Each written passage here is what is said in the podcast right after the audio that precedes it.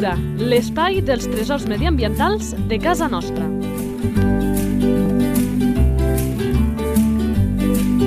Un espai conduït per Francesc Balanyà. Doncs uh, som-hi, seguim coneixent aquests tresors mediambientals, uh, com diu la introducció d'aquest espai del nostre territori, i avui parlarem d'una d'aquelles espècies que a mi m'agrada molt per molts motius. D'entrada perquè és molt boniqueta i per la gent que s'inicia, que aquest espai està obert amb tothom, però aquesta gent que si li comença a obrir el cuquet són de les espècies que són agraïdes. De seguida coneixerem el per què, perquè abans el que toca és saludar al nostre col·laborador habitual, l'amic Marc Calvo, il·lustrador de fauna salvatge, naturalista autodidacta. Marc, molt bones. Hola, bones, què tal? Com esteu tots? A, a què ha anat bé la introducció Sí. per on vaig, eh? Ara ho explicaré. Sí. T'agrada o no t'agrada? Sí, sí. Ara descobrirem, com deia, per què. Som-hi.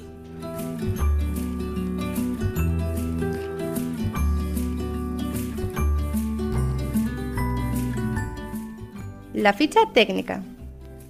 Nom comú. Pit roig. El pit roget, que li diem a alguns Sí. amb tot l'afecte del món, perquè té el cap i el pit de color... Roig. No, el té taronja. Quin dia avui, eh? Quin dia. Això, eh, Marc, aquesta broma sempre els hi feia a la canalla, als adults i tot Sí, pic. i Eh? he caigut com un memo. A més, jo sóc dolent perquè abans vinc d'explicar l'ànec Collverd que si funciona, quan dius té el cap i el coll de color verd. Eh? ja, té extensió, amb el pit, no? Amb el pit roig té, té trampa. Sí. Nom científic. Eritacus rubecula. Eritacus rubecula. Esperança de vida. De 3 a 5 anys.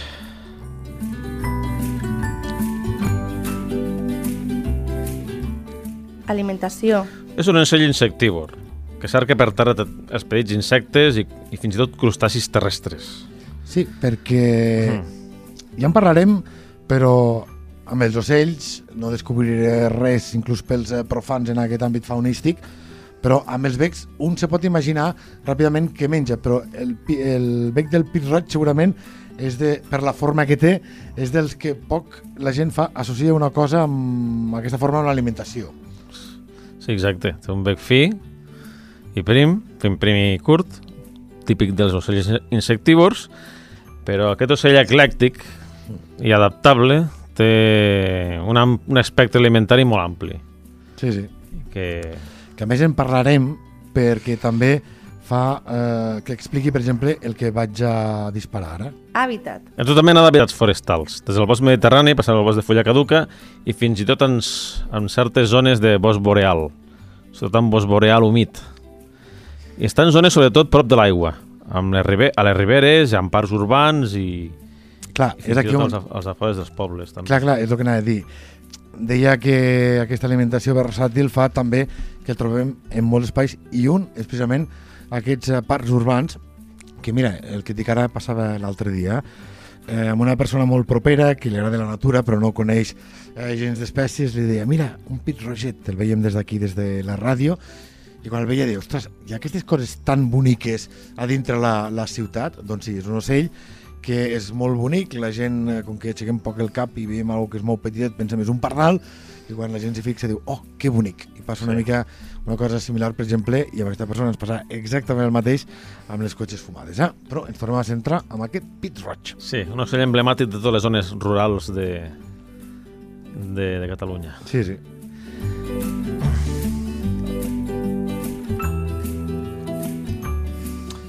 I segurament la versatilitat també explicarà el que anem a abordar a continuació. Distribució. Bueno, habita al llarg de tot el continent europeu. Es troba també al nord de l'Àfrica i al Pròxim Orient, sobretot com a àrea d'hivernada.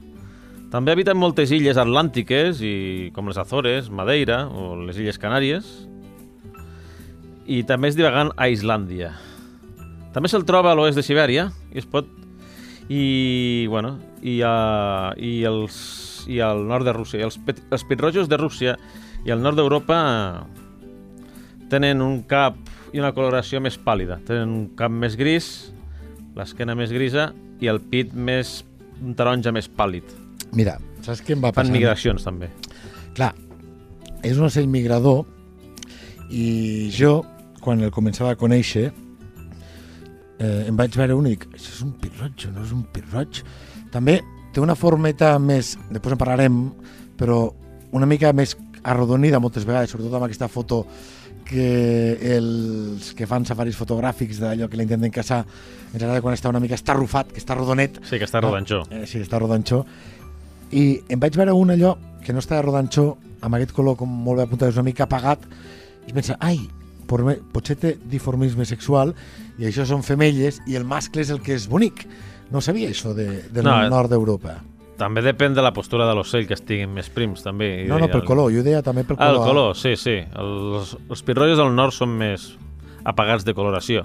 Sí, sí, i es nota, eh? Sí. De fet, aquí a Lleida, aquí venen cada hivern, bueno, a finals de la tardor, i s'estan fins a la primavera. A vegades també hi ha algun de perdut fins quasi bé l'estiu, però normalment aquí a l'Horta, a Lleida, estan en període de, de més fred. sí, sí. De finals de la tardor fins a, fins a finals de la primavera. Sí, sí, dono fe perquè, a- a més, jo he dit altres vegades, eh, però els que us agrada la natura, que hi ha molta gent que diu no, eh, que hem d'anar al- a l'hivern o a la tardor al bosc. Doncs, per exemple, pel Pir Roig és fantàstic. Sí, és a dir, sí, és el millor moment per veure'l, perquè com que en tenim més, eh, són territorials i, i els, aquests arbres de bosc de ribera, que són principalment de fulla caduca, fan que els veguem molt més. També per algun motiu, que encara no esvellarem, que explicarem després, que és una de les coses també peculiars de- d'aquest ocell, Exacte. però és de les coses sorprenents, eh, o dels moments bons, volia dir, a aquesta vinguda del fred per veure pis rojos. Activitat? Ocell diurn, que estàs, es passa el dia buscant insectes i altres menjars pel terra, però també ho pot fer a la nit, en, en, lluna, en plena lluna plena i a, sota, els, sota la llum dels fanals en, poble, en poblacions, en les ciutats. Mm. Sí, sí. I, bueno, durant tota la tardor i l'hivern s'alimenta d'invertebrats, de fruites i baies i llavors. És ben conegut pels pagesos i els hortolans, els agricultors, perquè és bastant confiat cap a la gent. Sí. Això és una de les peculiaritats se n'ha tret, molt, sí. molt, molt característiques d'aquest ocell. I se n'ha tret per l'activitat agrària dels pagesos, no? Quan estan llaurant, quan estan cavant, quan estan fent cavallons als horts... Es remou la terra Sí. i ell pensa, allà hi ha aliment, Sí. però clar, qualsevol altre ocell eh, Sí. d'hàbits alimentaris similars ho podria fer, però clar, si hi ha un humà a prop ni s'hi ni atansa. Però no, no, però el pit roig s'hi apropa fins i tot en parcs i jardins eh, Sí. anglesos. Mm. Eh, N'hi han, jo, jo he vist en, en molts vídeos per les xarxes, que eh, fiquen menjar a la mà i se't para la mà, el pit roig, eh? Sí, allà posen moltes menjadores pels ocells i ells aprofiten també la, el menjar que dipositen les menjadores i al mateix temps agafen confiança a la gent, a la gent que els dona menjar directament des de la mà. Estan considerats com els amics dels jardiners i per algunes de les tradicions fins i tot rurals i antigues el pit roig no se'l pot danyar. És que, clar... També, a vegades que quan hem Sí, parlat sí. d'animals criminalitzats, Sí. que se'ls ha caçat per ser feos, per ser Sí. lletjos, perquè se'ls ha associat als ser lletjos doncs, amb bruixes, amb el dimoni i amb llegendes del tot falses. En el Pirroig li passa el contrari, que és tan boniquet Sí, i llavors sí. toca protegir-lo. I a part que, bueno, s'associen amb altres animals per buscar menjar, sobretot amb el senglar.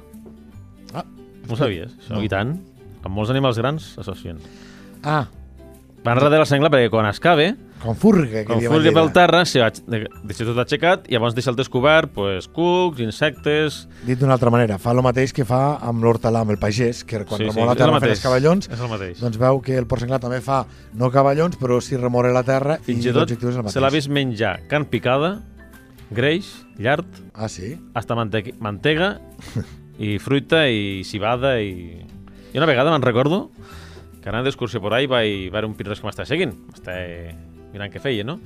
I estava menjant un trosset de plàtano i li mira, li deixa el trosset de plàtano clavat amb un bastó a prop d'una pedra. I a l'ocell, ni, ni, Sense cap mena de sí, sí, pudor. sense cap mena de problema, a fer un tastet, i veus com belluga el bec per, per, per tastar el gust del plàtano, li va agradar i es va començar a menjar el plàtano. Sí, sí. Sí, sí, Eh, exacte. La frase que ha dit el Marc, eh, no sé si, si l'estic destartant les curiositats de després, però Mhm. precisament aquest seguiment, eh,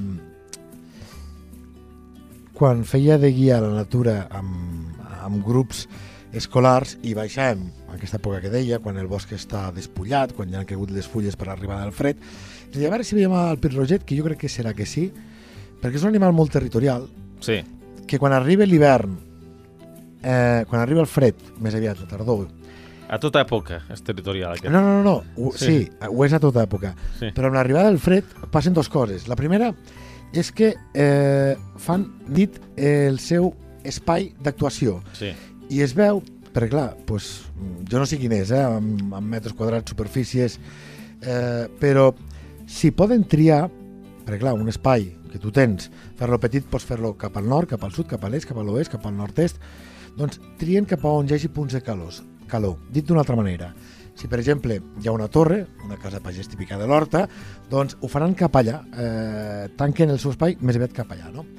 Clar, eh, passa això i passa que com que arriben aquests del nord, que també eh, volen el seu territori, doncs eh, hi ha més pirrojos amb menys espai, amb Sí. més visibilitat i més atrets per la falta de menjar estem més concentrats. i més concentrats i un servidor recordo que el que deia, que quan baixàvem a Belnar deia segur que veurem el pit roig i si el veiem, que ningú cridi que seguirem fent el, un caminet que fèiem pel bosc de Ribera, per la mitjana que diem a Lleida, bosc de Ribera del riu Segre i ens anava seguint, ens anava fent cercles mentre Sí. nosaltres caminàvem al voltant però molt a prop Sí, segueix... no no us ho imagineu molt Va seguint la teva... La teva, la teva, va, va seguint la teva direcció de ruta a base de cercles, no? De, te va vorejant, te va acompanyant. Sí, sí, és, és algo so- sorprenent, eh? I per això deia a l'inici, dic, ja ens explicarem després, que és un ocell agraït perquè a tots ens agrada veure espècies que ens entren més pels ulls. Mm, alguns ens agrada també les que a la gent diu que no els hi entren, eh? Però segur que a tothom, eh, més eh, o menys amants i coneixedors de la natura, doncs veure pues, un roget, ocells d'aquesta índole, això fa més gràcia, no? I clar, algú que comence que li sigui relativament fàcil detectar aquest ocell, doncs és com molt agraït i suposo que dona ales per seguir buscant i a veure si, si troba més espècies diferents, no? I per sí. això deia que el pirroig és agraït en aquest sentit, perquè et passa al bosc, Sí. però que et passa als parcs urbans, És a la ciutat. un dels ocells més propers i més entranyables de, de la fauna de l'Horta de Lleida. Sí, sí, sí. És emblemàtic, és típic, és insubstituïble, pràcticament. Òbviament que era molt territorial, pues, es defensa de, de qualsevol altre mascle i d'altres a- espècies d'ocells petitets, també. La seu grau de, territori de, territori de territorialitat arriba fins al, pu- fins, fins a tal punt que fins i tot ataca el seu propi reflex a l'aigua o a un mirall. En sèrio? Sí, sí.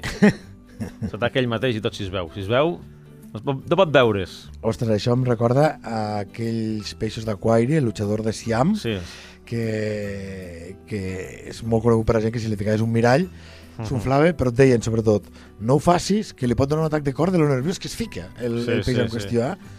Jo em vaig tindre i reconec que, que ho vaig fer un moment, sí, sí, al moment es va veure un mascle amb un altre mascle eh, i això passava, eh? amb el pit roig, mascles i femelles, no només mascles. sí, sí. Eh, no la sabia aquesta. Sí, de fet, els atacs, el, els, els conflictes territorials en- entre pits rojos poden ser mortals fins i tot, en un petit percentatge. Ostres, Sí, sí, un 10% diuen.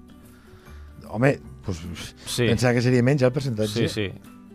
Un any... Sí, això passa sobretot al seu primer any de vida. Quan passen aquest any crític de vida, també cal plantejar també que a l'hivern és quan tenen moltes dificultats. Quan, quan, parte, quan passen aquest any crític de vida, sí. llavors la seva esperança de vida es dispara significativament. És un ocell que s'associa, no? Com altres espècies fan, no? Per buscar menjar. I, bueno, és un ocell super sociable, a més a més. Està ben considerat pels pagesos i pels agricultors perquè des de l'antiguitat ja, ja havia tingut aquesta simbiosi, des de, des, de, des, de, des, de, des de temps arcaics, pràcticament. Reproducció.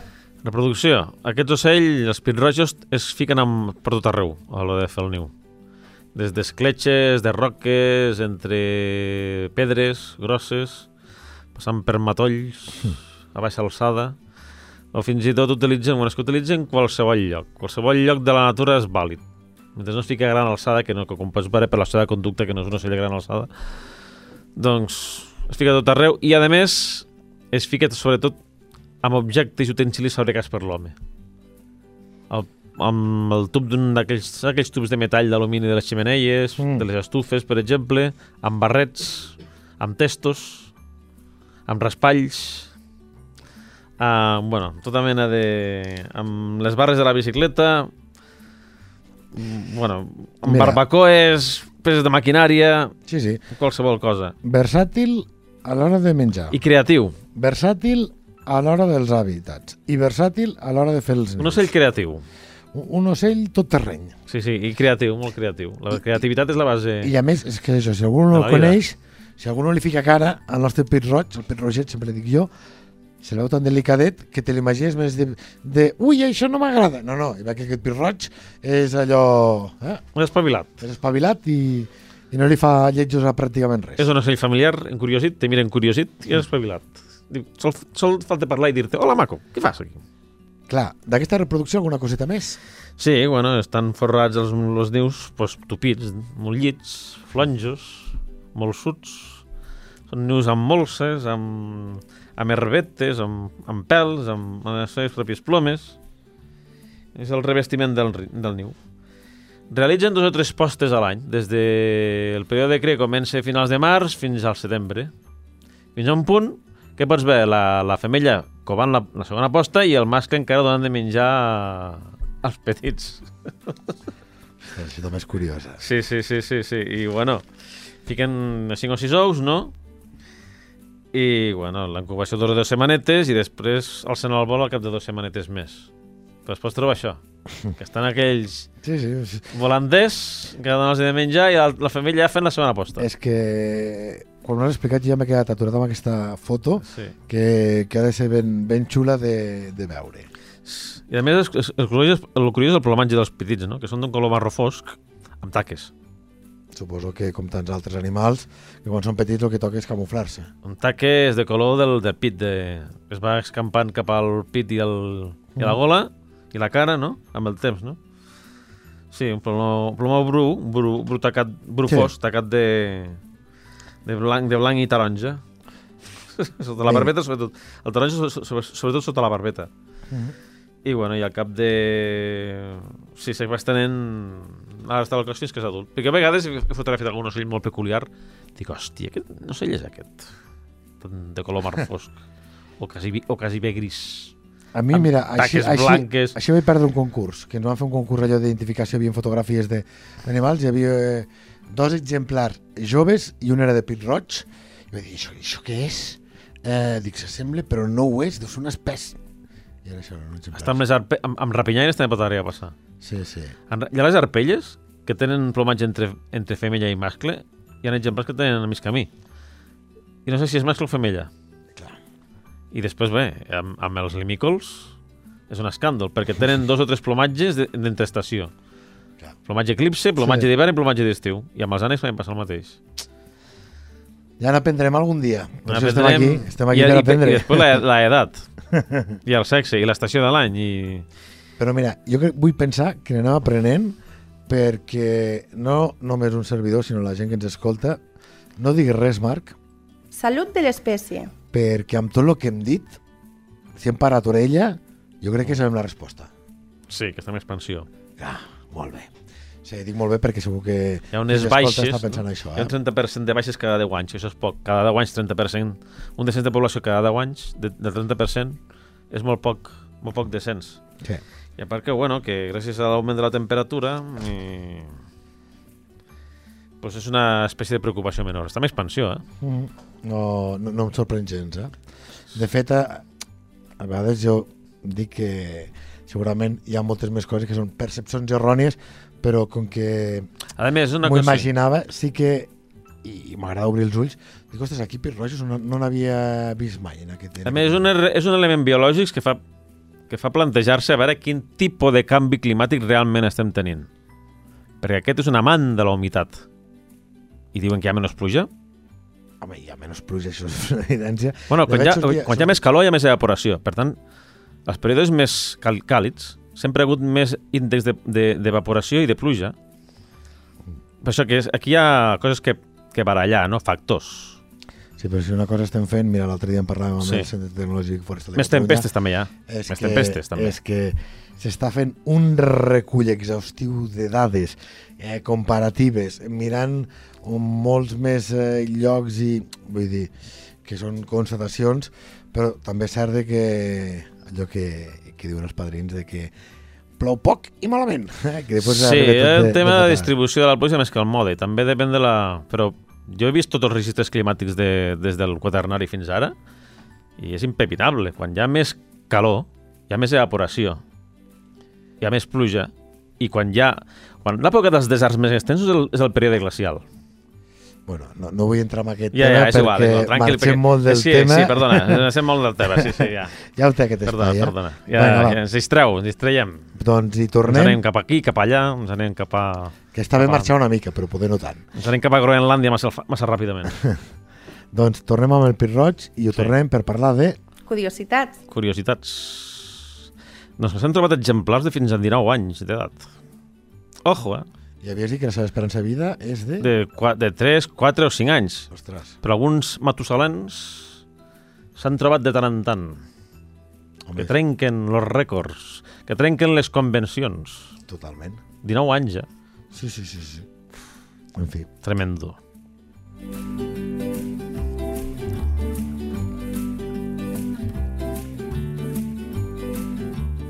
Relació amb els humans. clar, sobre aquest aspecte n'hem anat parlant eh, al llarg d'aquest espai, hem dit que és un ocell que s'apropa molt, que a més a més eh, tracta de traure ràdit de l'activitat humana en el cas del pagès, quan fa els cavallons, que és molt curiós, i no sé si a part de tot això que ja hem dit, hi ha alguna altra cosa que calgui destacar. Sí, és un comensal associat dels humans. bueno, un comensal i que segur que porta a un altre benefici, no? També, clar, per, pels horts, Clar. Tots Sí. els insectívors i insectívors, tots. acabem donant un, un cop de mà. Clar, me'n vaig amb un Cop de altre... bec, Cop de bec, eh? en aquest cas.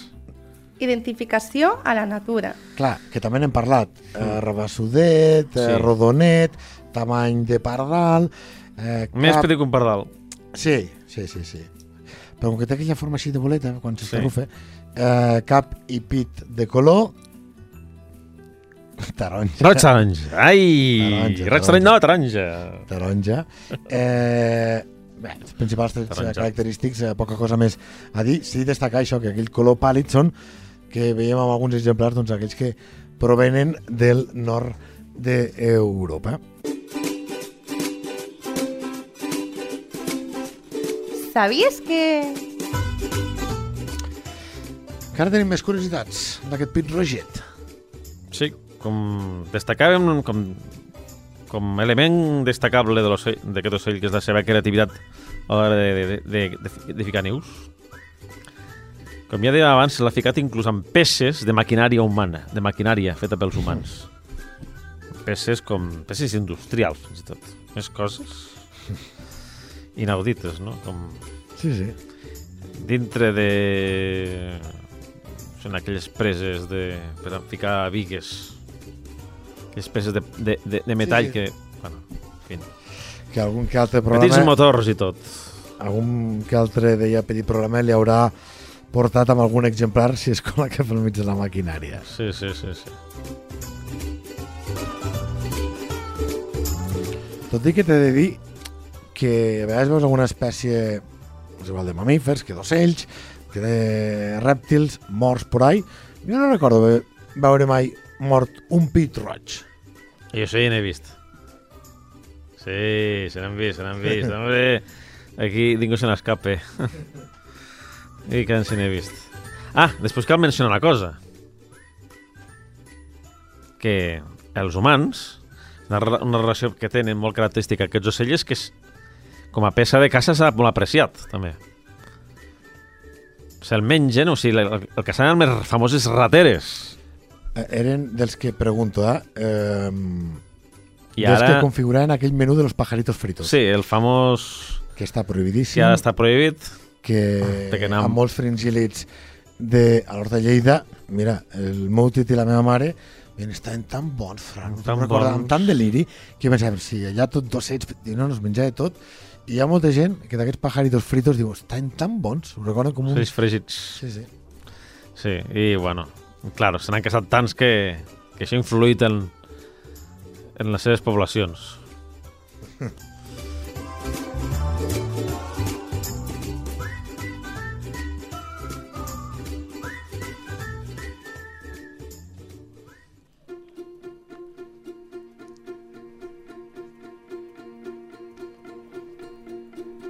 Natura a punta de llengua.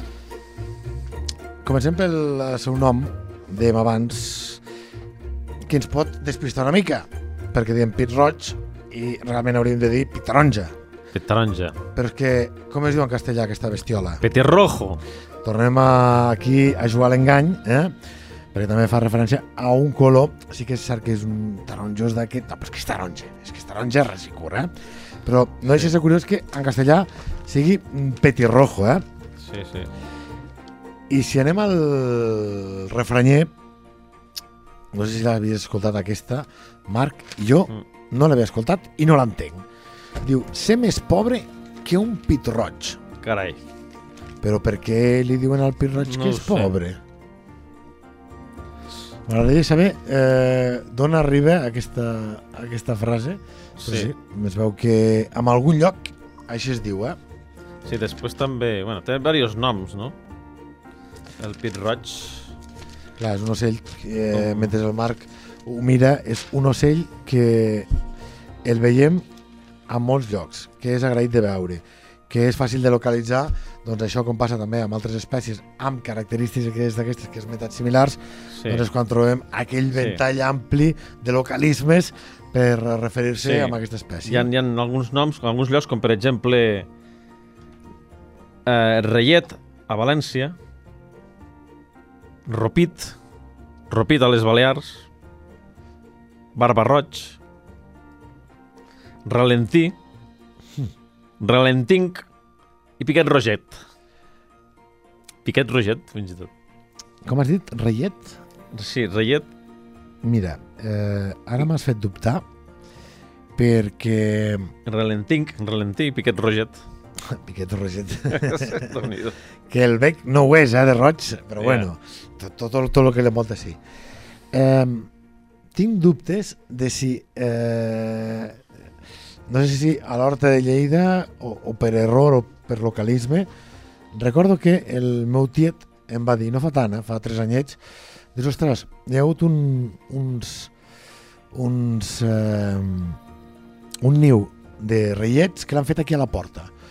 Té al, al costat de, de, de la porta principal de la torre una planta, un jasmí, eh, jasamí en català, jazmín en Sí, castellà, i no, no gaire gran, i estava allà, no? Però en un lloc que es passa cada dia.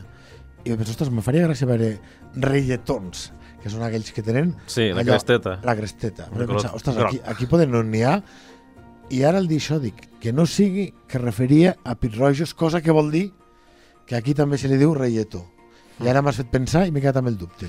No, perquè pot ser que hi hagi dues espècies diferents que, que en diferents regions coincideixen amb el nom. Sí, sí, O- per això, per això ho pensava. Mira, quan el vegi, tu fes-me pensar, Marc, que ho resolem en futurs Sí, en una espais. regió, una espècie li donen dos noms diferents i aquells dos, dos noms, algun dels noms diferents que li diuen pues, coincideix amb una altra espècie. Doncs aquestes i altres qüestions les resoldrem en futurs espais eh, parlant com avui de natura, dels nostres tresors mediambientals i fent-ho amb gent que s'estima i molt el nostre territori, que comparteix aquesta passió i aquesta saviesa, com el cas del col·laborador habitual d'aquest espai, el Marc Calvo. Marc, com sempre, moltes gràcies i fins la propera. Fins la propera i una abraçada a tots. Ens veurem aviat.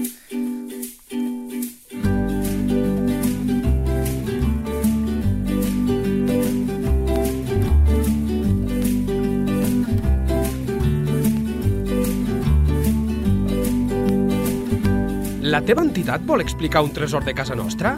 Un animal, una planta o un indret? Si és així, envia un correu a lleida24 arroba lleida24.cat. Lleida Natura, l'espai dels tresors mediambientals de casa nostra. Un espai conduït per Francesc Balanyà.